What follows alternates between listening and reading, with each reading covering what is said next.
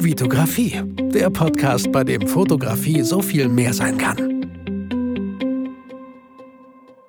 Hi, mein Name ist Vitali Brickmann und ich freue mich, dass du wieder in einer neuen Podcast-Folge dabei bist. Folge 317. Und nicht so, wie ich in der letzten Folge, äh, wo Kai und Thomas bei mir zu Gast waren, behauptet hatte, dass es Folge 216 ist. Natürlich nicht. Wir sind schon 100 Folgen weiter, Leute. 317 mit dem wunderschönen Titel Vermeide diese fünf Fehler bei der Preisgestaltung.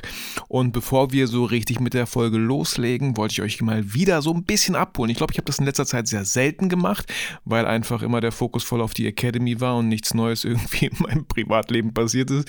Nein, natürlich ist da einiges passiert, aber ey, alles gut. Ich wollte ähm, einfach mal wieder so ein bisschen Abwechslung reinbringen und nicht ständig immer wieder. Aber ich, ich mag das total und deswegen habe ich mir die Zeit auch ein bisschen genommen und hier so ein paar Punkte aufgeschrieben, bevor es mit der Folge richtig losgeht. Äh, es sind Osterferien. Das bedeutet, die erste Woche ähm, sowohl ich als auch meine Frau sind am Arbeiten. Die Frage ist, wo kommen die Kinder hin? Gut, äh, vielleicht äh, im Singular, wo kommt das Kind hin? Mein Sohn ist 14, der kann sich auch selber gut beschäftigen zu Hause. Meine Tochter, unsere Tochter 7, ähm, glücklicherweise klappt das immer ganz gut, entweder zu meinen Eltern oder zu meiner Schwester, wo sie mit ihrer Cousine super gut spielt. Also dafür bin ich sehr, sehr dankbar, weil das ist so viel wert, weil wenn, wenn ich weiß, dass es meiner Familie gut geht, ja, ähm, und auch meiner Frau geht es auf der Arbeit sehr, sehr gut. Äh, ganz kurze Anekdote vielleicht äh, an der Stelle. Ähm, meine Frau ist, glaube ich, ja, die ist immer sehr gut gelaunt auf der Arbeit und das freut mich für sie, das freut mich für mich, für alle Kollegen. Ähm, und die Kollegen, sie meinte, die Kollegen haben letztens gefragt, Vitali, äh, Natalia, wie, wie kannst du immer so gut gelaunt sein? Und ich habe ich hab ihr gesagt, dass sie ihren Kollegen sagen soll, wie seid ihr nicht gut gelaunt, wenn ihr endlich von den Kindern weg seid? Ey, wir lieben unsere Kinder, aber jeder, der Kinder hat, kann, kann uns wahrscheinlich äh, ein Stück weit verstehen. Ähm, und es sind Ferien und in der zweiten Woche sind wir im Center Parks. Da freuen wir uns äh, schon sehr drauf. Äh, vier Tage sind das in, in, äh, in Holland diesmal tatsächlich. Äh, warum Holland? Weil Holland gar nicht so weit weg ist und weil Holland äh, wirklich für den gleichen Zeitraum ähm, 200 Euro günstiger war. Wir sind jetzt nicht so die Sparfüchse, aber Holland ist nicht, weit, nicht weiter weg als, weiß nicht, Biespringer Heide oder weiß ich, wie das alles heißt so. Und ähm, wir haben auch darauf geachtet, wie ist dieses Schwimmbad, weil jeder Centerpark hat irgendwie so ein, so ein Schwimmbad, ja, so ein, so ein Hallenbad, so ein riesen Hallenbad. Und den haben die dort neu gemacht. Den haben die auch äh, in Deutschland in einigen neu gemacht und der ist halt richtig, richtig cool. Da gibt es so, also allein deswegen kann man da schon hinfahren, das macht da unglaublich viel Spaß. Und wenn das Wetter auch passt, natürlich kann man Outdoor-Aktivitäten auch machen ähm, und wir freuen uns drauf. Aber diese Woche bin ich froh, dass ich hier noch äh, zum Beispiel diesen Podcast auf jeden Fall aufnehmen kann und ihn nicht vorher planen musste und mich voll und ganz noch auf äh, gewisse Sachen konzentrieren kann. Ähm, dann was ich hier aufgeschrieben habe, ich habe letztens äh, die, die, die, den Netflix-Film Im Westen nichts Neues geschaut, äh, weil er so viele Oscars bekommen hatte. Und ich glaube, ich weiß nicht, ob das stimmt, aber der erste deutsche Film ist, der einen Oscar bekommen hat. Kann das wirklich sein? Verrückt, wenn ja. So. Und ich habe ihn mir angeschaut und ich bin jetzt überhaupt nicht so der Typ, der solche Kriegsfilme schaut. Ähm, aber wir Fotografen, wir Videografen, wir schauen da auf diese Filme noch mit einem ganz anderen Blick. Und Leute, Leute, Leute, diese, abgesehen von Krieg, natürlich unglaublich schlimmes Thema, aber von, von ähm, diese Bildkompositionen, dieser Look, diese Kamerafahrten äh, und dann noch die ganzen tollen Schauspieler und, und wow, so, ähm, wow. Ja, genau. Ich habe auch den anderen Film geguckt, ähm, der ganz viele Oscars abgeräumt hat. Äh, Everything, Everywhere und äh, alles zur gleichen Zeit. Ich weiß nicht, wie der englische Titel gerade ist. Ähm, der war auch sehr, sehr interessant, dieser Film. Und der war so ein bisschen ähm, Inception mal 20 gefühlt. Ähm, aber am Ende war es auch ein ja, sehr, sehr, krasses Kunstwerk, so dieser Film. Auch da, was, wie die Schnitte gemacht wurden, wie absurd manche Sachen äh, teilweise sind so. Ähm, also ich einerseits zu Recht Oscar und auf der anderen Seite denke ich mir manchmal, gab es keine besseren Filme. Äh, aber das muss jeder für sich entscheiden. Über Geschmack lässt sich nicht streiten. Ansonsten, äh, auch auf Disney Plus habe ich gerade ähm, was, was Kleines für mich entdeckt. Äh, sind so, so, so Pixar-Dokumentationen, die gehen immer so 10, 10, 15 Minuten über verschiedene Mitarbeiter bei Pixar, wie sie vielleicht diese Figuren entwickelt haben, wie die das Konzept für diesen Animationsfilm entdeckt haben. Und das finde ich gerade total inspirierend. Sowas inspiriert mich unglaublich, weil ich, ich finde es auf der einen Seite immer spannend, wie verschieden wir Menschen sind.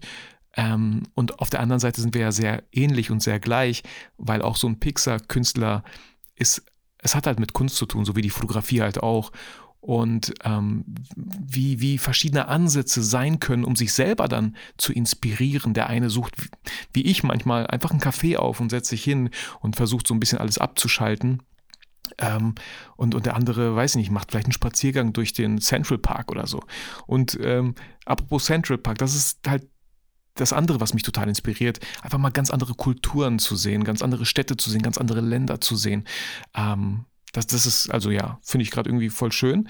Und ähm, ansonsten, äh, diese Folge kommt ja Freitag raus. Äh, ich bin ja beim BNI und wir treffen uns ja jeden Donnerstag. Und ich bin jetzt seit, ähm, seit, also seit gestern, ähm, bin ich Chapter-Direktor bei uns im Chapter, im Team Leineweber. Wir sind, aktuell sind wir 34 Mitglieder. Ähm, und ich bin Chapter-Direktor. Was heißt Chapter-Direktor? Man könnte sagen, ich bin so der Chef der Veranstaltung. Ich führe durch das ganze Programm. Ähm, und ja, es ist kein so Netzwerktreffen, man trifft sich einfach und quatscht so an irgendwelchen Teetisch, äh, Städtischen. Ähm, nein, das ist alles ein geregelter Ablauf, hat alles total seinen Sinn und macht immer wieder Spaß so.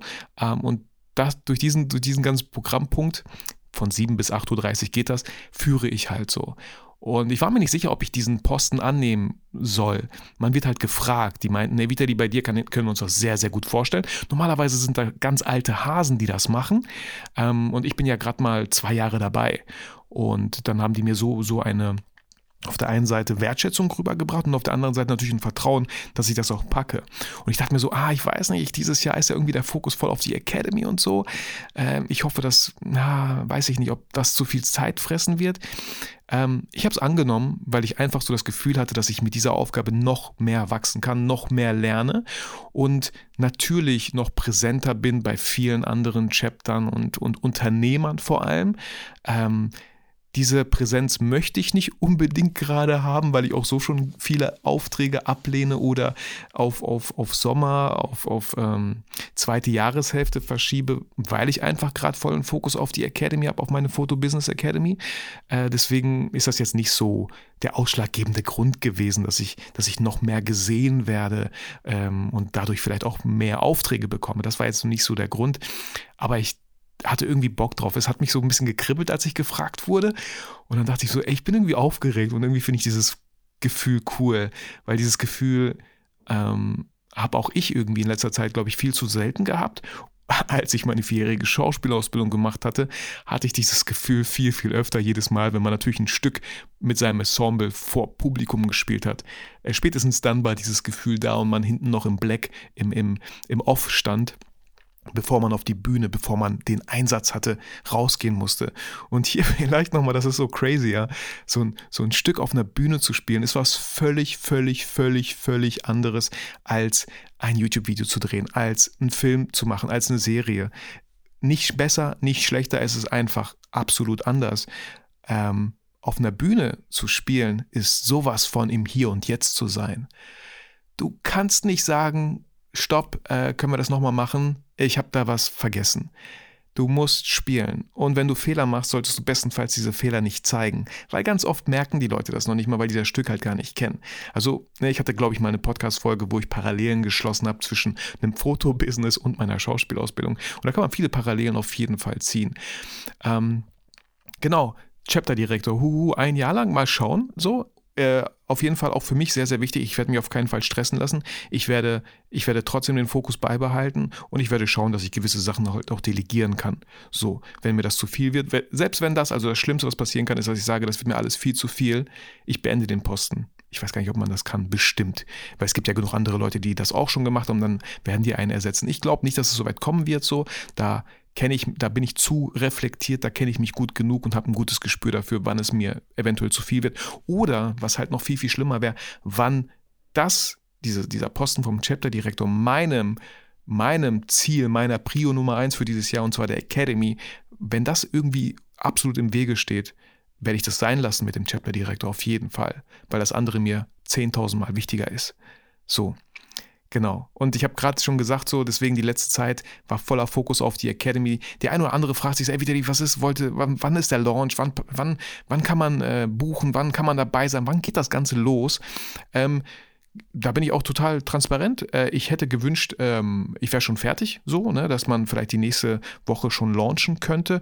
Wobei nächste Woche wahrscheinlich nicht, weil wir im Centerparks wären. So übernächste Woche. Ne? Das war so mein Ziel, glaube ich. Ähm, es wird sich aber bestimmt um zwei, drei Wochen verschieben, weil einfach Sachen passieren. Ich, Vitali nimmt doch einen Auftrag an und hat doch mehr Arbeit, als er dachte. So. Aber natürlich muss ich auch irgendwie meine Miete zahlen. So. Ähm, und dann ja, die Kinder waren jetzt nicht krank, aber dann, ja, ich weiß, man weiß ja vorher, wann die Ferien sind, aber auf einmal sind Ferien. Auf einmal, manchmal hat man auch irgendwie nicht so den Drive, manchmal macht man doch so Kleinigkeiten und kommt dann nicht vorwärts und ist auch da ein bisschen unmotiviert, ein bisschen lustlos, hat seinen Fokus ein bisschen verloren. So muss man sein, weiß ich sage immer so, wo ist mein Mojo? Wo ist, wo ist mein Mojo geblieben, Mann? So, wo ist, wo ist diese Passion so? Aber sie ist wieder da, auf jeden Fall, macht euch keine Sorgen und es tut immer wieder gut, wenn ich mich dran setze und genau weiß, äh, was ich für den Tag zu tun habe. Deswegen kann ich es nicht oft genug erwähnen. Plant eure Woche vielleicht am Sonntagabend, am Sonntagmorgen. Nehmt euch Zeit und plant eure Woche. Was sind wichtige Sachen, die erledigt werden sollten? Und was sind vielleicht Sachen, die wichtig sind, aber nicht dringend? Weil das sind oft die Sachen, die uns persönlich weiterbringen, unsere Vision voranschreiten lassen. Weil die Academy, die ist für mich mega, mega wichtig, aber sie ist nicht dringend. Da hat kein Kunde gesagt oder meine Mutter, äh, Vitali, du wolltest doch mal so eine Academy machen. Äh, dieses Jahr sollte das aber fertig sein, sonst äh, kriegst du Hausverbot. Keine Ahnung. Oder ha Hausarrest. Ähm, äh, abgesehen davon geht es gar nicht, weil ich zu, nicht zu Hause lebe. Aber egal. Ihr wisst, was ich meine so. Da wird niemand sagen so, ey, wann ist es fertig so. Ähm, aber das sind so die allerwichtigsten Sachen, Sachen, die für euch wichtig sind, aber die eigentlich keine Dringlichkeit haben. Ähm, genau, deswegen. Ähm, diese Woche werden die ganzen Inhalte strukturiert. Es gibt am Ende zwölf Module mit jeweils drei bis fünf Lektionen pro Modul. Also das sind irgendwie ganz schön viele Videos, die ich da aufzeichnen wollte. Und diese Videos äh, werde ich, die werden sowohl persönliche Videos sein, wo man einfach nur mich sieht, wo ich rede, aber auch, wo ich Folien vorbereite und euch mitnehme in gewisse ja, Stichpunkte, in gewisse Grafiken vielleicht, in gewisse Bilder. Ähm, das wird so ein Mix daraus. Und es wird auch Screen Recordings geben. Das bedeutet, ich werde euch zeigen, wie ich so ein Angebot erstelle in LexOffice, äh, wie ich eine Rechnung schreibe in LexOffice, äh, wie ich den Kunden die Bilder vielleicht ausliefer, was, worauf ich da achte. Das wären Screen Recordings. Und dann wird es noch eine vierte Form geben. Das sind so die Behind the Scenes. Bei mir war das super, super wichtig, wenn ich, wenn ich eine Foto Business Academy habe, wo wo der Fokus auf B2B-Kunden ist, dann wollte ich ich will nicht zu viel versprechen, mindestens ein Shooting drin haben, wo ich wirklich bei einem Kunden bin und dort Mitarbeiterporträts erstelle, dort vielleicht Content für deren Instagram-Account mache oder neue Fotos für die Homepage. So, so typische Sachen, wofür man gebucht wird als Fotograf, wenn man mit B2B-Kunden zu tun hat. Und bestenfalls habe ich drei verschiedene Case Studies sozusagen. Ja. Ich habe schon mal die Schlosserei Mense für mich, dann habe ich Ben Hussini, einen sehr coolen Architekten hier bei uns, auch sehr schöne Räumlichkeiten, so Lofträumlichkeiten. Auch da könnte man was machen. Und dann vielleicht noch äh, ein Coach, jemand, der einfach alleine unterwegs ist und da immer wieder neue Bilder braucht oder so. Ne? Ähm, das könnte ich mir sehr, sehr gut vorstellen. Das ist auch so mein Ziel. Ähm, und man hört es halt auch einfach raus, das kostet noch ein bisschen Zeit. Deswegen muss ich mich auch so ein bisschen ranhalten, bin aber sehr, sehr guter Dinge. Und ähm, so ist das. So war das bei meinem Buch auch. man man äh, hat einfach eine gewisse Durch Durststrecke, die man äh, durchhalten muss, aber am Ende lohnt es sich einfach. Und man sollte einfach sein Ziel nie aus den Augen verlieren. Und wenn es schwer, schwer ist, ja, so die Motivation zu behalten, ist es so wichtig, immer Egal was für ein Ziel ihr euch steckt, ihr solltet immer mit dem Warum beginnen. Warum wollt ihr dieses Ziel eigentlich erreichen? Und dann fragt ihr ganz oft nach Warum. Ja, warum will ich die Academy gründen? Weil ich Fotografen helfen möchte, ihr eigenes Business zu gründen. Warum willst du denen helfen, ihr eigenes Business zu gründen? Weil ich weiß, wie schwer es für mich selber war, ähm, sowas vielleicht zu gründen. Also immer öfter Warum fragen, bis man wirklich irgendwie so im Kern, im Kern dieser, dieses Warum ist so. Weil dann, wenn man so die Motivation verliert, es ist einfacher dran zu bleiben. Und was einem es noch einfacher macht, dran zu bleiben, ist wirklich ein Vision Board. So. Ich bin nicht das beste Vorzeigebeispiel. Ich habe mir diese, dieses Kit gekauft, um ein Vision Board zu erstellen. Ich habe es noch nicht erstellt. Aber so ein Vision Board, da wir Fotografen ja total visuelle Menschen sind, äh, können wir bei so einem Vision Board direkt auf einen Blick erfassen. Und Bilder sagen ja mehr als tausend Worte, also man kann das viel schneller erfassen mit dem Auge. Was ist eigentlich unsere Vision? Was ist eigentlich unser Ziel? Und ähm, Wenn alles gut läuft, sind wir dadurch viel schneller motiviert und haben es einfacher, an gewissen Sachen einfach dran zu bleiben. So, jetzt habe ich äh, wieder mal sehr weit ausgeholt, aber vielleicht war das auch nötig. Vielleicht haben sich so gewisse Sachen gestaut, die letzten Podcast-Folgen über und deswegen mussten die jetzt einfach mal raus. Ähm, kommen wir zu äh, dem Podcast-Titel Vermeide diese fünf Fehler bei der Preisgestaltung, nachdem ich einen Schluck Kaffee, gefolgt von einem Glas Wasser, hm, genommen habe, würde ich sagen, legen wir direkt los. Und Fehler Nummer eins, die wir Fotografen oft bei der Preisgestaltung machen, es ist ein zu niedriger Preis. Ein zu niedriger Preis. Und bei diesen ganzen Fehlern den einen oder anderen habe ich sicherlich auch gemacht und bei dem anderen, einen oder anderen war ich viel zu lange damit beschäftigt und habe das als gar nicht als Fehler gesehen. Zu niedrige Preise hatte ich ganz klar auch. Ich muss jetzt nicht alles hier wiederholen, was ich schon viele Folgen in meinem Podcast wiederholt habe, aber hey, 40 Euro die Stunde als Freelancer für eine Werbeagentur zu arbeiten, niedriger geht nicht. so gefühlt. Ähm, eine Hochzeit zu begleiten, gefühlt 16 Stunden lang, am Ende noch ein Fotobuch abzugeben und das Ganze für 600 Euro, niedriger gefühlt geht nicht. Klar geht es, aber boah, das war schon mega, mega niedrig. Und auf der einen Seite ist es so wichtig, sich dessen bewusst zu sein, dass man echt einen niedrigen Preis abruft und auf der anderen Seite kommt es auf viele Faktoren an. So, ist man auf das Geld angewiesen? Hat man genug Erfahrung? Möchte man vielleicht Erfahrung sammeln? Wenn man nicht auf das Geld angewiesen ist, weil man gerade studiert, und das war bei mir halt damals der Fall, dann hat man sich über 600 Euro gefreut, auch wenn das super viel Arbeit war. So. Und ich bin immer noch so der Meinung, dass viele Fotografen einfach auch mal da gewisserweise so durchgehen müssen. Die müssen manchmal so diese Schmerzpunkte erreichen, wo die sagen so, boah, Vitali, ich habe diese Hochzeit gemacht, ich habe 500 Euro genommen, ähm, nie wieder, nie wieder. Nächste Hochzeit 1000. Ey, cool, ja, weil das hat was mit dir gemacht so. Du, du, du hast super viel Arbeit reingesteckt und gemerkt, so für dich, und da sind wir Menschen unterschiedlich. Für den einen ist es 500 Euro, boah, geil, genau der gleiche könnte auch sagen, so, boah, wieder, ich habe eine Hochzeit für 500 Euro, mega, wuhu. Ne, so, äh, ja, kommt, kommt so ein bisschen auf die Umstände drauf an. Kommt drauf an, vielleicht auch wie alt man ist. Ich bin 37, so. Ich, ich finde das mega anstrengend auch, teilweise zwölf Stunden auf einer Hochzeit rumzulaufen.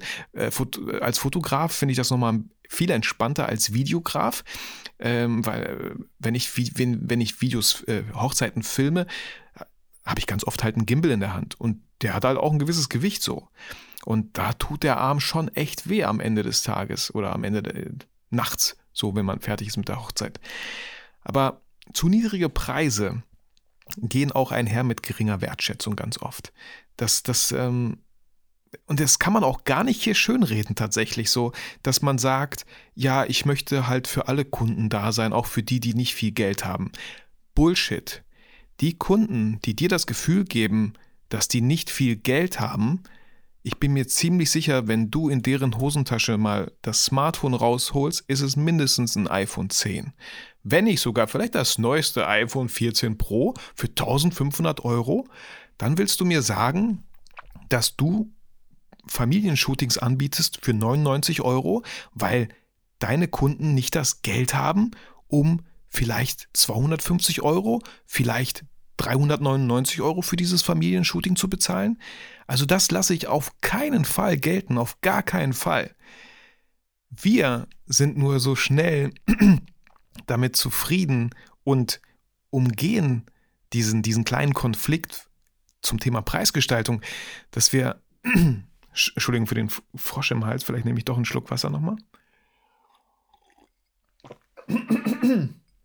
ähm, dass wir gar nicht diesen Konflikt aufkommen lassen wollen, dass wir uns dann wirklich mit unseren Preisen auseinandersetzen müssen, dass wir uns dann damit auseinandersetzen müssen, wie wir diesen Preis vielleicht verargumentieren, wie wir zu diesem Preis stehen, wie, ob der Preis berechtigt ist oder nicht. So. Also mir hat das wirklich sehr geholfen, als ich mal in einem Livestream von Calvin Hollywood halt gesehen hatte, und da ging es genau darum, so, ja, meine Kunden zahlen sowas nicht, meine Kunden haben das Geld nicht dafür. Und dann meinte er auch so wirklich provokativ, welche Kunden meinst du? Meinst du die Kunden, die das neueste iPhone in ihrer Tasche haben? Meinst du die Kunden, die ein äh, Wohnmobil von 2022er Baujahr irgendwie in ihrer, in ihrer Einfahrt, meinst du diese Kunden? So, und da ist mir halt auch vieles klar geworden. Also das muss natürlich jeder für sich selber entscheiden, aber ein zu niedriger Preis, den wollt ihr nicht machen weil es einfach was mit Wertschätzung zu tun hat. Und nicht die Wertschätzung vom, nicht nur die Wertschätzung vom Kunden gegenüber euch, sondern vor allem eure eigene, deine Wertschätzung gegenüber dir selber. So. Was für einen Wert hat deine Dienstleistung? Was für einen Wert hast du und deine Fotografie? So, und wenn der Preis relativ niedrig ist, spreche aus eigener Erfahrung, fühlt sich das oft nicht gut an. So, ich erinnere mich, ich habe sogar hm, von einem, von einem Arbeitskollegen, war das aber auch schon zehn oder zwölf Jahre her, den Geburtstag von seinem Sohn fotografiert. Für 50 Euro, glaube ich. Was, was völlig okay ist. Aber natürlich aus heutiger Sicht so. Erstens hat mich der, die Fahrzeit dahin äh, insgesamt eine Stunde gekostet. Dann war ich, glaube ich, eine Stunde maximal zwei vor Ort. Ich habe sehr leckeres Essen mit nach Hause bekommen, so. Ähm, das hat echt lecker geschmeckt und die waren natürlich super nett so. Aber come on, 50, na, na, ja. Aber ey, alles gut. Das sind Erfahrungen, die man mitnimmt. Und das sind Erfahrungen, die man auch teilweise braucht, um den nächsten Schritt gehen zu können. Um sagen zu können, nee, nicht mehr 50, sondern 100. Nee, nicht mehr 100, sondern 200. Nee, nicht mehr 200, sondern 500. So. Das muss man dann am Ende für sich entscheiden. Und ob die Kunden das erstmal zahlen oder nicht, ist nochmal ein ganz anderes Thema. Ich glaube, dazu kommen wir später hier. Ähm, ah, nee, kommen wir nicht. Ich habe es hier stehen. Man muss halt auch die Preise angemessen für die Zielgruppe. Die müssen angemessen für die Zielgruppe sein. Das bedeutet, ihr könnt nicht. Ich weiß gar nicht, was los ist. Ich bin überhaupt nicht erkältet, aber irgendwie ist da so ein komischer Frosch im Hals. Ähm, ihr könnt nicht ähm, einfach sagen, ja, 1000 Euro für ein, für, ein, für ein Familienshooting. Könntet ihr eventuell machen, aber dann solltet ihr vielleicht, ich weiß nicht, in irgendeinem Gebiet wohnen, wo nur Reiche leben, wo Leute leben, die, die super viel Geld haben. Und dann solltet ihr natürlich auch ein krass professionelles Auftreten haben. Dann, klar, geht das. Ich bin mir sicher, es gibt Familienshootings für 1000 Euro locker. So. Ähm, ähm, ne? Jetzt habe ich den Faden verloren. Aber Preise sollten angemessen an die Zielgruppe sein. Das bedeutet, ähm, bei mir deswegen, klar, Spoiler an der Stelle, habe ich mich damals für B2B-Kunden entschieden, weil es für mich viel, viel einfacher war, gewisse Preise einfach durchzusetzen, weil ich aber auch voll selbstständig bin.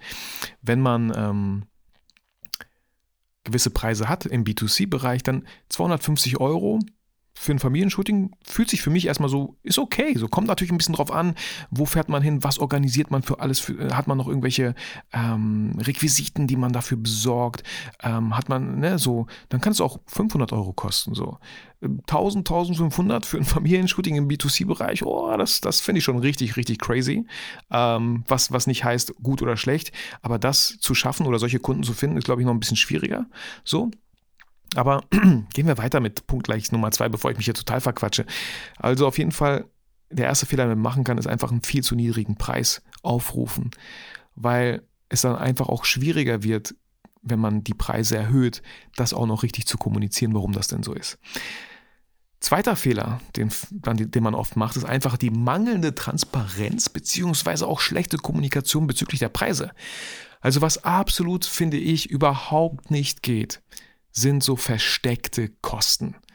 Das sind so, das sind so Preise, so Preispakete, so Fotopakete, wo man hofft, dass der Kunde das Shooting bucht. Da sind fünf Fotos mit drinne und dann hofft man so insgeheim, dass er am besten 50 Bilder, 50 weitere Bilder kauft. Wie, wie kann man damit kalkulieren für sein Business? So, das ist ja, das, das ist ja so ein bisschen Glückssache wie viele Bilder dem Kunden dann am Ende gefallen. Was ist, wenn er wirklich nur diese fünf Bilder nimmt? Wow, dann habt ihr den Kunden mit 100 Euro für das Shooting gelockt. So, habt super viel Aufwand betrieben, habt das ganze Shooting durchgeführt, habt ihm fünf Bilder verkauft, okay, lass es 150 Euro gewesen sein und sitzt dann mit den, 1000, äh, mit den 100 anderen guten Bildern auch da auf, zu Hause mit auf der Festplatte so. Will keiner haben. Glückwunsch. So, das erinnert mich so ein bisschen an ähm, ja, äh, will ich gar nicht schlecht reden, auf gar keinen Fall, aber Kita-Fotografie oder, oder diese, wenn man in den Zoo geht, werden von einem auch Fotos gemacht und natürlich hoffen die, dass sie dir dieses ganze Paket verkaufen können äh, mit, mit DIN A4, mit DIN A3, mit kleinen Passbildern, so das, das ganz große Paket für 30, 50 Euro oder so. Das hoffen die. Aber mit Hoffnung kann man kein Business aufbauen. So. Man muss ja irgendwie auch kalkulieren können. Deswegen bin ich da absolut gar kein Freund von solchen komischen Modellen. Vor allem versteckte Kosten ist einfach eh immer fies. So, wenn der Kunde mehr bezahlt, als er gedacht hat. Es ist, das hinterlässt so einen ekelhaften Beigeschmack. Und hey, Glückwunsch, vielleicht habt ihr es geschafft, dass der Kunde am Ende das alles bezahlt und so. Glückwunsch. Aber erstens wird er sehr wahrscheinlich nicht nochmal euch buchen als Fotografen und zweitens wird er euch sicherlich nicht empfehlen. Weil einfach, wer will einen Fotografen empfehlen, bei dem versteckte Kosten da irgendwo mit dem Angebot sind? Dann müsste ich einen Fotografen empfehlen und sagen, aber aufpassen, er hat versteckte Kosten. so, hä? Was, was auch absolut nicht geht, wenn es um, äh, um, um transparent, Transparenz geht oder schlechte Kommunikation, sind so komplizierte, komplizierte Preispakete, ja. Ich verstehe, ich verstehe ähm, die Strategie hinter Preispaketen. Ich glaube, wir haben sie alle mittlerweile verstanden. Man bietet drei Preispakete an. Das erste ist so okay, das zweite will man, dass das gekauft wird und das dritte ist so, falls die Leute Kunden, äh, falls die Kunden irgendwie Geld haben und das auch noch alles haben wollen, ja, bitteschön, aber eigentlich wollen wir uns auf die Mitte konzentrieren. Ich weiß überhaupt nicht, was los ist. Ähm, das Problem dabei ist so, manche Kunden, und ich schließe mich da auch ein, wenn ich solche Preispakete sehe, die mir zu kompliziert sind, buche ich vielleicht erst, erst gar nicht, weil ich das Gefühl habe, ich würde die falsche Entscheidung treffen. So. Muss nicht bei allen so sein, kann aber sein. Und wenn dann, dann noch so viel aufgelistet ist, ja, noch schlimmer, so fünf verschiedene, ja, fünf verschiedene Pakete. Da, ist, da sind nur drei Punkte enthalten, in dem VIP-Dings Premium Masterclass sind 20 Sachen aufgelistet. Bis man das alles blickt, äh, mega kompliziert. Mega kompliziert. Und wenn, wenn, ich denke mir manchmal so, boah, wenn die Preispakete schon so kompliziert sind, wie ist dann der Umgang vielleicht mit dem Fotografen, den ich buche? Oder, oder wie ist dann, wie kompliziert gestaltet sich dann vielleicht später die Auswahl der Bilder oder so? Also kann alles funktionieren. Ich habe es nie gemacht ähm, und ich habe in letzter Zeit auch teilweise Sachen gesehen, wo ich mir dachte, also komplizierter kann man es auf keinen Fall machen. Macht es bitte dem Kunden so einfach wie möglich. Ähm, und vor allem achtet darauf, dass der Kunde nicht das Gefühl hat, er könnte sich falsch entscheiden. Ähm, er könnte sich falsch entscheiden, er könnte einen Fehler machen. Ich erinnere mich mal, als es, ähm, ich glaube vor einem Jahr war das, oder zwei vielleicht sogar schon, äh, wo es diese krasse äh, Überschwemmung gab hier in Deutschland. Ich kenne gerade den Ort nicht. Ich wollte spenden, äh, bin, ich, bin ich ganz ehrlich mit euch, ich wollte spenden und dann kam ich auf eine Seite und dachte mir erstmal so, oh cool, wie das hier so geregelt ist. Und ich wollte und, und ähm, das wurde auch teilweise einfach gemacht. Ne? Man konnte direkt so 50 oder 100 Euro oder 25 oder 5 Euro äh, spenden. Aber auf einmal wurde angezeigt, wofür ich noch spenden könnte. Äh, für die Armut in Afrika, für, für sauberes Wasser in diesem Land. Und, und auf einmal dachte ich mir so, ach so, jetzt, nur weil in Deutschland was passiert ist, ähm, sind die anderen auf einmal nicht mehr so wichtig. Und ich hatte auf einmal so ein schlechtes Gefühl, ich kam irgendwie so einen moralischen Konflikt, dass ich am Ende gar nichts gespendet habe. Wirklich. Ich, ich wusste nicht, welche Entscheidung richtig ist. Also habe ich nichts gespendet. Und dann dachte ich mir so, verdammt, warum habt ihr das getan? Ich wollte doch dafür spenden. Warum habt ihr mir noch so viele Möglichkeiten gegeben, wo ich noch spenden könnte? Äh, dadurch hatte ich das Gefühl, dass ich eine falsche Entscheidung treffe. So. Und natürlich gibt es eigentlich keine falsche Entscheidung, wenn man Geld spendet, so. Aber irgendwie fiel es mir nicht einfach und ich habe es erstmal sein gelassen. Ähm, genau, und deswegen macht es euren Kunden so einfach wie möglich. Und hier ist es einfach super wichtig, dem Kunden klar zu kommunizieren, was der Kunde für seinen Preis bekommt. Der Kunde zahlt einen Preis 249 Euro und bekommt dafür 25 Bilder von mir aus. Oder bekommt, bei mir bekommen die, äh, die Kunden ganz oft einfach die, so viele Bilder, wie mir gefallen. Ne? Äh, sind ganz oft nicht wenig. Äh, ich sage denen aber auch, ich werde nicht jedes Bild retuschieren. Wenn du fünf Favoriten hast, kann ich mich gerne noch mal so ein bisschen an die Retusche setzen Wobei ich das auch schon lange nicht mehr gemacht habe, weil das jetzt nicht mein, mein Steckenpferd in der Fotografie ist. Ich bin eher für B2B-Kunden unterwegs. Aber auch da, wenn es um Mitarbeiterporträts geht, wenn es um Sachen geht, sage ich auch mal so, hey, wenn ihr wirklich zehn Favoriten habt, die ihr auch wirklich dann verwendet, vielleicht für die Homepage, dann gehe ich gerne nochmal rein und retuschiere und gucke nochmal so, ne? Aber was soll ich da 10.000 Bilder retuschieren, die am Ende, wo nur drei verwendet werden, macht, macht absolut gar keinen Sinn. So. Und was noch viel besser ist als versteckte Kosten ist, der, der, der, Kunde bekommt mehr, als ihm versprochen wurde. Das ist doch genau das Gegenteil von versteckte Kosten. Macht dem Kunden noch ein kleines Geschenk, schenkt ihm noch fünf weitere Bilder, schenkt ihm etwas, womit er gar nicht gerechnet hat. Also einen positiveren Eindruck hinterlassen geht doch gar nicht mehr. So. genau so müssen wir doch anfangen zu denken und nicht mit versteckten Kosten, mit diesem Gefühl von, ähm, boah, hoffentlich schlägt er zu, weil dann, wenn er das bucht, hoho, dann kann ich das und das und das auch noch verkaufen. Oh Mann, der wird sein Wunder erleben. Hey, Glückwunsch, wenn ihr das geschafft habt. Aber wiederkommen wird der Kunde auf keinen Fall. So. Ich hatte noch nie so einen komischen Frosch im Hals. Ich meine, ein Schluck Kaffee wird jetzt auch nicht besser dadurch machen. Fehler Nummer 5 bei der Preisgestaltung ist, die Postproduktion nicht mit einberechnen. Ähm, erlebe ich auch immer wieder äh, und habe ich absolut gar kein Verständnis für. Ich meine, okay, wenn ich eine Hochzeit begleite, ähm, was, was war die letzte Hochzeit? Ich glaube 250 Euro die Stunde oder 300, irgendwo dazwischen vielleicht. Nehmen wir 250, kann man gut rechnen vielleicht. Ähm, habe ich gesagt 250 Euro die Stunde. Da war die Postproduktion natürlich schon mit drinne reingerechnet. Ähm, das heißt, eine Stunde, die ich fotografisch begleite, sowohl 125 Euro für das Fotografieren, aber auch 125 Euro für die Postproduktion. So. Ähm, und das kommt ja in der Fotografie sogar fast hin, dass man eins zu eins, wenn man zehn Stunden fotografiert hat, dass man auch zehn Stunden in der Postproduktion verbringt, vor allem wenn man dann vielleicht noch ein Fotobuch gestaltet oder so. Ähm, also das auf jeden Fall mit einrechnen. So. Und nicht nur sogar die Postproduktion, sondern auch ähm, die Fahrzeit, die Vorbereitungszeit. So. Unterschätzt das bitte nicht. Ähm, wenn ihr, ihr müsst jetzt nicht das meine ich nicht. Ihr müsst jetzt nicht äh, sagen, so, ach, äh, die Fahrzeit kommt auch noch mal das drauf und das kommt auch noch mit drauf. Nein, bei B2C-Kunden macht es sicherlich Sinn, so gewisse Preispakete zu haben. Und dann steht da auch ganz oft drinne im Umkreis von 50 Kilometern oder 25 oder so ist die, die, ist die Anfahrt im Preis inklusive oder so, ne? Aber dann macht sie auch bitte inklusive und macht euch nicht zu günstig. Also berechnet das alles mit rein. Weil das ist am Ende Zeit, die euch keiner wieder zurückgibt. So, ja, eine Stunde Shooting kostet 99 Euro. Glückwunsch. Was ist mit der Stunde Hin- und Rückfahrt? Was ist mit den zwei Stunden Postproduktion? Was ist vielleicht mit der dritten Stunde äh, Retusche, weil der Kunde nicht ganz zufrieden war? Das sind am Ende sechs Stunden. Für 99 Euro, sechs Stunden für 99 Euro? Glückwunsch. So. Dann kann ich auch gleich woanders mich an, anstellen lassen und dort arbeiten. Äh, und äh, ja. Also wirklich, vergesst das bitte nicht auf der einen Seite seid nicht zu pingelig, zu, zu kleinteilig, aber auf der anderen Seite so, vergesst das nicht, dass, dass, dass das da ist, dass ihr das machen müsst, dass es wirklich eure Zeit ist, so, die ihr dafür opfert. Und die der Kunde am besten am Ende halt auch bezahlt. So. Ähm, dann auch die Frage, sollte ich die Bilder mit dem Kunden durchgehen? Sollten wir gemeinsam vielleicht eine Auswahl erstellen, vielleicht um Zeit zu sparen? Ähm, das kommt ein bisschen drauf an. Das mache ich so gut wie nie, so, weil ich bin der Fotograf. Ich habe auch für mich das Gefühl, wann ich Bilder gut finde.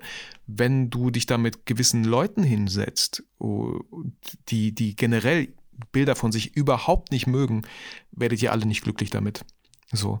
Äh, da wirst du ständig hören, ah, nee, nee, nee, ah, kannst du nochmal zurückgehen? Ah, ah, ich weiß, boah, das, wie lange soll das dauern? So. Also hier habe ich auch, glaube ich, zweimal mit einem Model nach so einem YouTube-Video, nach so einem Shooting für ein YouTube-Video uns mal zusammengesetzt und ein paar Bilder ausgewählt. Habe ich nie wieder gemacht, weil ich einfach, ich bin super schnell in der Bildauswahl und ich hatte so voller schlechte Gewissen, weil ich, weil ich die ganze Zeit dachte so, oh Mann, die denkt bestimmt, dass die, ich mag die ganzen Bilder nicht. Aber oft gehe ich erstmal durch, um mir so einen Gesamteindruck zu, ne, so, so zu bekommen und dann äh, die besten äh, auszuwählen. Und dann dachte ich mir so, oh nein, was denkt sie? Das Bild, ja, war gut, aber nee, das finde ich eigentlich nicht so gut. War mir unangenehm, deswegen habe ich es nie wieder gemacht. Ich, ich suche ganz alleine die Bilder aus und am Ende schicke ich dem Kunden lieber mehr Bilder. Also auch hier, lieber der Kunde sagt, äh, okay, danke so, wir nehmen aber nur die, anstatt dass der Kunde sagt, ähm, okay, äh, kannst du mir noch ein paar mehr schicken? Irgendwie waren wir noch nicht ganz happy. Das kostet mich einfach wieder Zeit. Einfach wieder Festplatte äh, rausholen, MacBook anschließen, ähm, nochmal reingehen, nochmal gucken, welche Bilder habe ich ihm geschickt, welche habe ich noch nicht geschickt und so. Das kostet einfach Zeit. Deswegen lieber im Vorfeld einfach ein bisschen mehr schicken, dass man eigentlich auf der sicheren Seite ist. Da ist sicherlich was dabei für den Kunden. Genau. Und dann, äh, was man auch ja selten berechnet, ist eventuelle Korrekturschleifen. Hatte ich vorhin schon so ein bisschen angesprochen, aber im B2B-Bereich, ähm, ja, auch gewollt, auch voll okay. Ähm, auch wenn es im Bereich Videografie eigentlich geht, da sind Korrekturschleifen eigentlich noch viel gängiger, dass wenn man ein Video geschnitten hat, äh, dass bei mir der Kunde natürlich so zwei Korrekturschleifen hat, dass er sagen kann, ah, das und das gefällt mir noch nicht, schicke ich ihm noch eine neue Version, dann sagt er, ah, nur noch das und das und dann sind wir happy. Zweite Korrekturschleife. Auch das rechne ich mit ins Angebot rein. Auch auf die Rechnung. Wenn der Kunde am Ende keinen Gebrauch davon gemacht hat, okay. Aber ich habe es mit einkalkuliert. So, das ist das Problem. Wenn ihr zu günstig seid, wenn ihr zu realistisch von mir aus kalkuliert oder, oder ja, wo ihr denkt so, ah, ich mache mal nicht so teuer, dann sagt der Kunde zu. Äh, und am Ende kommt da noch fünf Stunden Arbeit on top dazu, ist es immer, ist es immer mh, hm, unangenehm, dem Kunden zu sagen, hä, äh, wir weichen leicht vom Angebot ab, könnte, die Rechnung könnte am Ende ein bisschen teurer werden. Am besten so einen ganzen Puffer schon mit ins Angebot reinrechnen. Ist der Kunde happy, ihr seid happy, es gibt kein böses Erwachen, alle sind happy, Win-Win. So. Fehler Nummer vier, den äh, man oft in der Preisgestaltung macht, ist, die Preise nicht anzupassen. Also nach sechs Monaten und, oder spätestens nach zwölf Monaten, nach einem Jahr seine Preise anzupassen. Also konkret gesagt, seine Preise zu erhöhen. Und hier auf gar keinen Fall günstiger werden, nur weil man das Gefühl hat, äh, man hat keine Kunden bekommen. Okay, an der Stelle, wenn ihr echt teuer seid und alle Kunden sich beschweren, dass das Preis-Leistungs-Verhältnis überhaupt nicht stimmt, dann könnt ihr euch natürlich überlegen, ob ihr mit dem Preis runtergeht. Aber besser, ihr geht mit der Qualität hoch. so, ja, oder ihr bietet noch mehr.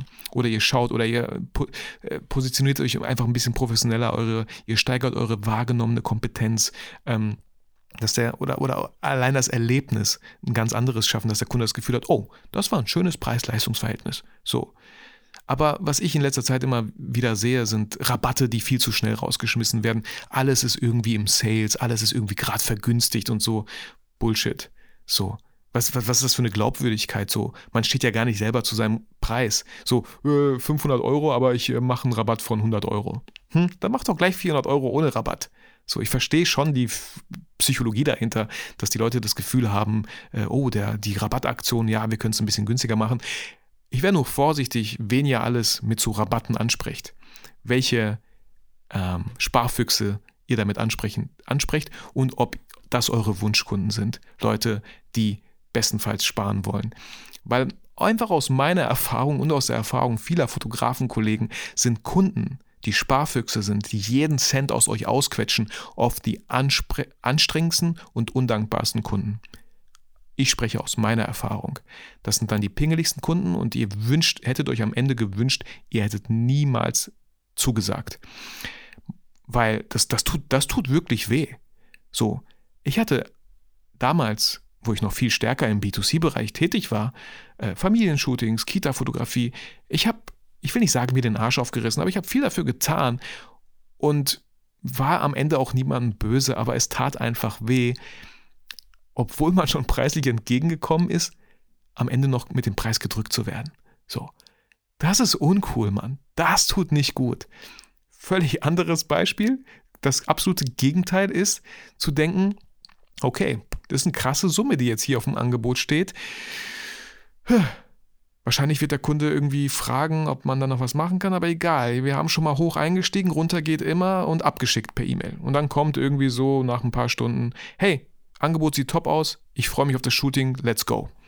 Ha, danke, was? Hä? Nochmal, gelesen, ja, geil, so.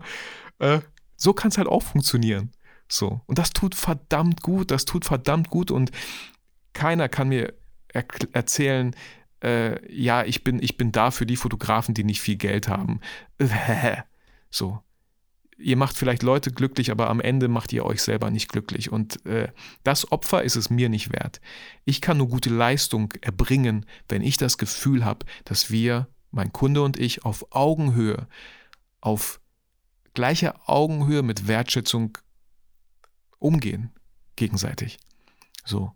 Nur dann habe ich ein sehr, sehr gutes Gefühl und bin auch sehr gut gelaunt auf dem Shooting, was zu guten Ergebnissen führt, was zu einer tollen Kommunikation führt, was, was einfach zu einem tollen Projekt führt.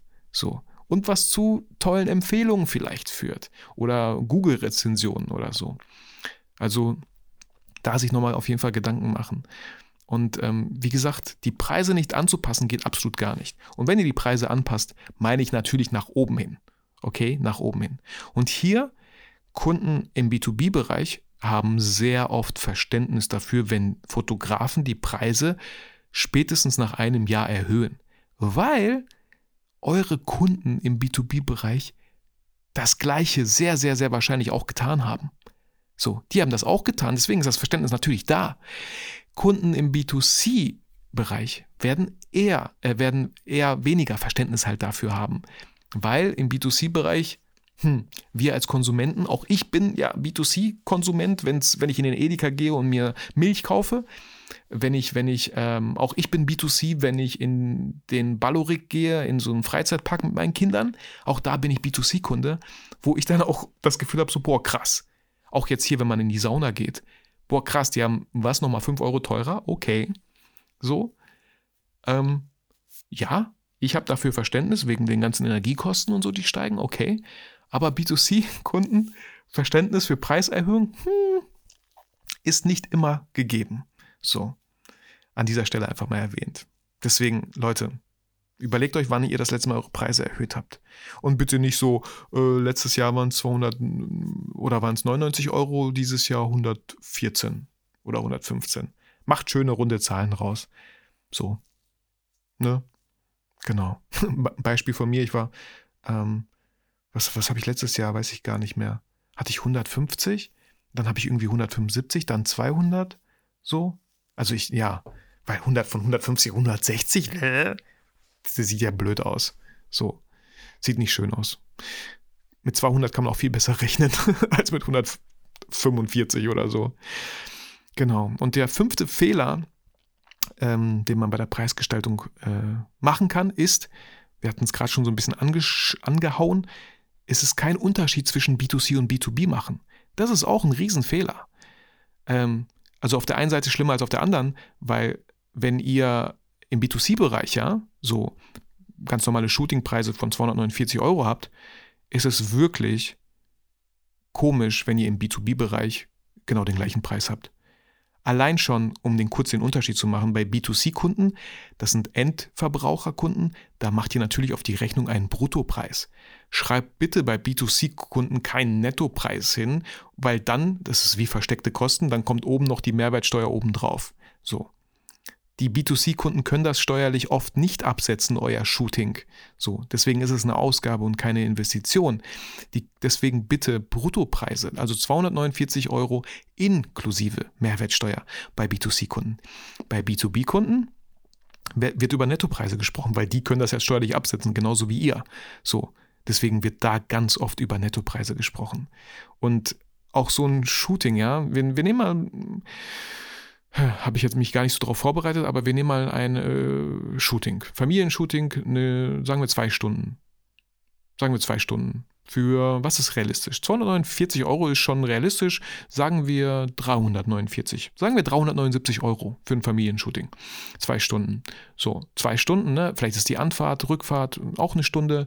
Ähm, dann haben wir die zwei Stunden Shooting. Wir haben auch zwei Stunden, vielleicht drei Stunden Postproduktion. Vielleicht sogar vier Stunden Postproduktion, je nachdem, wie affin ihr in Lightroom seid oder wo ihr bearbeitet. Also haben wir ungefähr acht Stunden für 379 Euro. Wenn ich bei einem B2B-Kunden acht Stunden beschäftigt bin, ähm, gut, die Anfahrt, da packe ich äh, 100 Euro netto rein, 150, 100 Euro, so. Kommt vielleicht auch ein bisschen wieder auf den Kunden an, so. Ähm, oder oder auf, auf meine Auslastung auch, wie stressig das alles für mich wird. Dann haben wir zwei Stunden Shooting, das zwei, aktuell sind das 200 Euro die Stunde. Ähm, dann Postproduktion, mh, hm, ja, ich sag mal, einfach damit es sich besser rechnet, vier Stunden und damit wir mit B2C bei dem Beispiel bleiben, vier Stunden. Ähm, Postproduktion sind bei mir so 150 Euro die Stunde. Also haben wir Postproduktion 600 Euro, das Shooting selber, das sind schon 400, zwei Stunden, ne? Und dann die Anfahrt. Also wir liegen ungefähr bei 1100, 1200 Euro netto. Da kommt oben noch die Mehrwertsteuer drauf. Im Vergleich zu B2C 379. Beides völlig seine Berechtigung. Ihr könnt nicht 1100 Euro B2C mit Netto, das geht nicht. Das geht nicht, egal wie gut die Bilder sind. So. Und bei B2B, Da wird kaum ein B2B-Kunde sagen, wow, wow, wow, wow, wow, wow, ey, bleib mal locker hier. So. Ich hatte tatsächlich einen B2B-Kunden, das war so mein erster B2B-Kunde, äh, als Corona anfing und ich meine ganze, meine ganze Positionierung mal hier verändert habe und mich viel stärker auf Unternehmer konzentriert habe. Da hatte ich eine Tischlerei hier in meiner Nähe und da hatte ich, glaube ich, einen Stundensatz von 100, 150, glaube ich. Oder, oder, ja, ich glaube schon 150 oder so. Und dann meinte der Tischler, äh, ihr Stundensatz ist ja fünfmal so viel wie meiner und ich bin hier der Chef von dieser Tischlerei. Und ich dachte mir so, what? Ich, ich verdiene doch nicht, äh, ich verdiene doch nicht 150 Euro. Ich sitze doch nicht acht Stunden im Büro und verdiene jede Stunde 150 Euro. Das ist so, ne? Kommt doch immer auf den Auftrag an, so. Ähm, Gut, äh, damals war ich noch nicht vielleicht so rhetorisch äh, gut und konnte ihm das irgendwie so klar machen, aber ich glaube, er hat es verstanden. Am Ende habe ich nur noch die Hälfte von der Rechnung genommen und so. Äh, habe auch was dafür gelernt, so, ne? Ich wollte jetzt nicht darauf bestehen, sie zahlen jetzt das oder nicht. Ich habe das mal mitgenommen, verstanden. Aha, okay, ich muss klarer in meiner Kommunikation sein. Ich glaube, er hat es auch ein bisschen missverstanden, die Preise und so. Ähm, aber da, da kann man, das kann man so nicht vergleichen. Ähm, deswegen macht einen ganz klaren Unterschied auch für euch, B2C und B2B, wie die Preise gestaltet sind. Macht bitte nicht den Fehler und äh, berechnet bei B2B auch 379 Euro für ein Zwei-Stunden-Shooting. So. Und dann auch noch brutto. Da würde jeder B2B-Kunde sagen, äh, okay, wo ist der Haken? So. Ähm, okay, kommt auch, auch ein bisschen auf die Unternehmensgröße an. Ist es vielleicht ein Startup? Sind die mega happy, äh, nicht viel bezahlt zu haben, weil Startups bauen sich auch auf. Und auch hier, klar, muss jeder auch für sich entscheiden. Startups zu unterstützen, finde ich richtig, richtig cool. Ähm, und da ist auch manchmal die Frage so, ey, wisst ihr was, bevor ihr kein Budget habt für irgendwas, komm, lasst uns das pro bono machen. Ich mache das für euch kostenlos. Ähm, äh, Vielleicht können wir uns da gegenseitig auch irgendwie unterstützen oder so. Äh, oder ihr sagt so, ja, sorry, nee, das ist halt mein Preis und wenn das nicht geht, tut es mir leid. So. Und hier nochmal wirklich dieses Thema Positionierung, was ich jetzt nicht weiter ausführen werde, aber sich klar zu positionieren, auf welchen Kunden man sich fokussieren möchte, ist halt super, super wichtig. Weil wenn man einfach immer B2C und B2B, wenn man zwei Hasen jagt, wird man beide verlieren. So man sollte sich schon auf eine Sache konzentrieren, weil man da dementsprechend halt auch sein Marketing ausrichten kann und nicht zwei verschiedene Homepages haben muss, was man haben sollte, wenn man verschiedene Kunden anspricht. Einmal B2C-Kunden auf der einen Homepage und B2B. Also, ne, das ist so wie fünf Instagram-Accounts zu haben. Ähm, genau. Ja, das waren die fünf Fehler, die man äh, bei der Preisgestaltung vermeiden sollte. Ich hoffe, das hat dir gefallen. Und äh, wenn das Thema B2B-Kunden für dich sehr spannend klingt, hey, fühl dich sehr herzlich von mir eingeladen, dich auf die Warteliste für meine Photo Business Academy einzuschreiben. Den Link findest du in den Show Notes. Ähm, wann startet die Academy? Ähm, wenn alles gut läuft, Mitte Mai, Ende Mai, Anfang Juni spätestens. So, das ist auf jeden Fall mein Ziel. Ähm, die, ähm, die, die Türen öffnen sich auch nur eine Woche lang. Man wird eine Woche lang äh, Zeit haben, sich anzumelden. Warum? Nicht um äh, sagen zu können, haha, wir machen hier einen limitierenden Faktor rein. Gut, auch, aber ähm, um einfach eine Entscheidung zu treffen. Seid ihr dabei oder seid ihr dieses Mal nicht dabei? Ich respektiere voll und ganz eure Entscheidung, das müsst ihr für euch selber entscheiden. So, ähm, aber nach dieser Woche ist es geschlossen und dann wird halt drei Monate in der Photo Business Academy an dem Photo Business gearbeitet von den Teilnehmern. Da wird man nicht wie in einer Vorlesung in der Uni einfach reinstürmen können nach einem Monat und sagen, ey Leute, sorry, bin ein bisschen zu spät, äh, kann mich mal, äh, du Peter, kannst du mich mal kurz abholen? Wo sind wir gerade? Was haben wir gerade gemacht? Was habe ich verpasst? Das funktioniert so nicht. Und genau deswegen mache ich das genau so, wie es für mich auch super funktioniert hat bei anderen Weiterbildungen, die ich äh, äh in die ich investiert habe, die ich konsumiert habe. Ich musste eine Entscheidung treffen. Und auch bei äh, Caroline Preuß, deren Erfolgskurs ich gebucht habe, weiß nicht, zwei, drei Jahre habe ich immer wieder überlegt, ach cool, was sie da macht, aber hm, jetzt gerade nicht. Aber dann für dieses Jahr habe ich voll und ganz die Entscheidung getroffen und mit einer gewissen Entscheidung geht auch ein gewisses Commitment einher, dass man dann auch sich voll und ganz fokussiert. Weil natürlich wäre es super schade, wenn ihr euch entscheidet, an der Photo Business Academy teilzunehmen, aber dann irgendwie merkt, eigentlich habe ich gar keine Zeit dafür und eigentlich und das einfach nur so halbherzig macht. Das wäre natürlich nicht schön für mich so, weil eure Erfolge sind am Ende auch meine Erfolge, aber am Ende wäre es natürlich auch überhaupt nicht schön für dich so. Deswegen, ich will niemanden dazu drängen zu einer Entscheidung, aber man sollte vor allem auf jeden Fall eine Entscheidung treffen und treff vielleicht die erste Entscheidung und melde dich einfach in die Warteliste total unverbindlich an. Findest du in den Show Notes und äh, wenn du es auch noch nicht getan hast, ich habe auch ein äh, 0-Euro-Angebot, ein B2B-Kundenguide. wie man als Fotograf an erste B2B-Kunden kommt äh, was die Vorteile von B2B-Kunden sind. Auch das findest du in den Show Notes. Da möchte ich einfach nur äh, als Tausch deine E-Mail-Adresse und dann kriegst du den B2B-Kundenguide äh, bequem per E-Mail zugeschickt. Ähm, genau. Ja, ansonsten wünsche ich euch schöne Osterferien, falls der ein oder andere Lehrer hier zuhört. Und Olli, liebe Grüße an dich. Olli ist auf jeden Fall Lehrer und hat Osterferien und verbringt seine Osterferien in New York.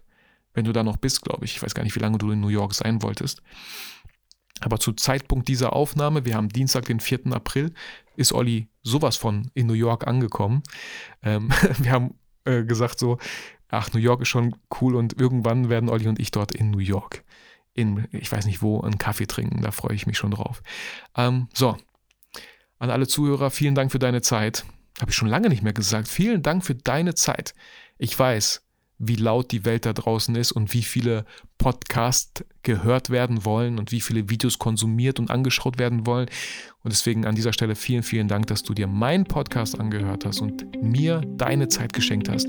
Fühl dich motiviert, fühl dich inspiriert. Vergiss aber niemals, warum du eigentlich fotografierst.